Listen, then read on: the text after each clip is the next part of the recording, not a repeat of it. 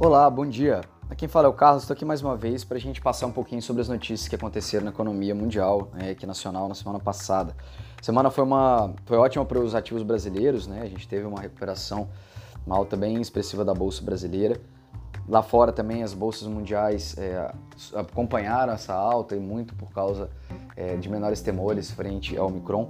Na China a gente teve o anúncio de aumento de estímulos à economia, né, vindo aí por parte das siderúrgicas que tem ajudado aí a evolução do minério de ferro e pode ajudar também a Vale. A gente teve a Evergrande lá, que ainda gerou alguma volatilidade, né, que realmente deixou de pagar uma das parcelas é, do que ela estava se propondo é, de, de apagar de dívida, do programa dela de dívidas. E o governo soltou vários subsídios né, ao setor imobiliário, com uma redução ao custo é, do crédito, incentivos maiores para o setor e também ao, ao, crédito rural. Uma outra elevação que eles fizeram de estímulos, injetando um trilhão de yuans lá na economia, foi a redução da necessidade de dinheiro que os bancos precisam ter é, guardados no Banco Central chinês sem poder emprestar, chamado depósito compulsório. Eles diminuíram essa necessidade que joga esse um trilhão de yuans lá na economia. Então eles também fizeram para finalizar, alguns estímulos aí para deixar a moeda mais desvalorizada, a moeda deles, o que acaba beneficiando as exportações e assim também a economia local.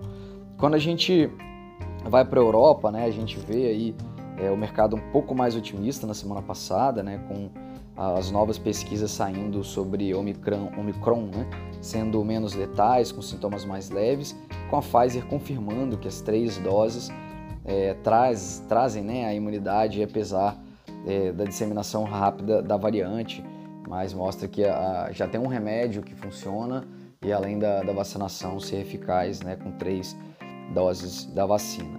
Então, é, a gente até vê os casos né, na Alemanha de hospitalizações, casos e hospitalizações reduzindo, é, além de que outros grandes países, lá como França, Espanha, não tiveram tanta elevação de hospitalizações assim também continuam em patamares bem controlados.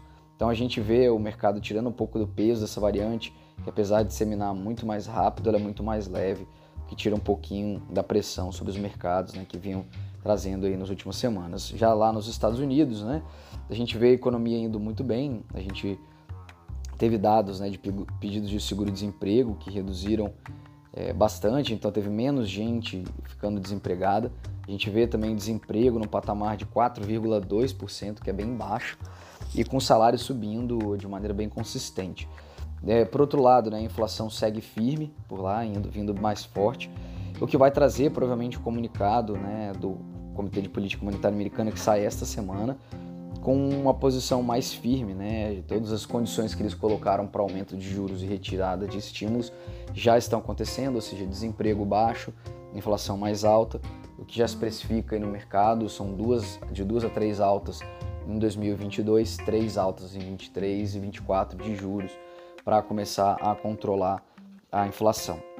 Vindo para o Brasil aqui, que a gente teve dados econômicos é, também de elevação de juros, né? o nosso Banco Central, o Comitê de Política Monetária Brasileiro, elevou a taxa Selic para 9,25, sinalizando mais 1,5% de alta na próxima reunião, mas preocupado também com a atividade. Ele fez uma postura mais firme, mas já colocou que está olhando a inflação com o horizonte do final de 2022 para 2023, o que na nossa visão é bem consistente, né, para não deixar o aumento de juros impactar tanto assim a economia.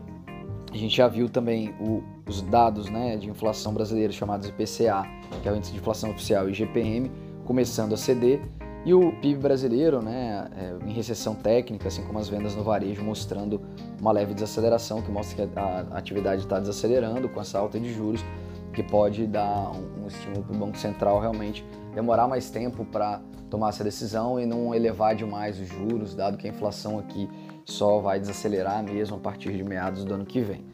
Da parte política, a PEC dos precatórios é, ela está sendo ajustada e anexada com uma outra PEC que já tratava do tema de 2012 para acelerar o processo de votação né, e tramitação nas casas.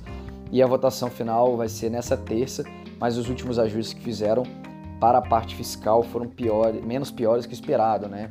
com menos possibilidades de gasto é, e com incentivos a, a, a não uma explosão né, de gastos que não é, que estava na expectativa e não foi concretizada. Então a gente teve é, os dados que saíram da PEC, que foi aprovada, de uma maneira que animou também os mercados, dado que não vai, o impacto fiscal vai ser menor do que poderia ser.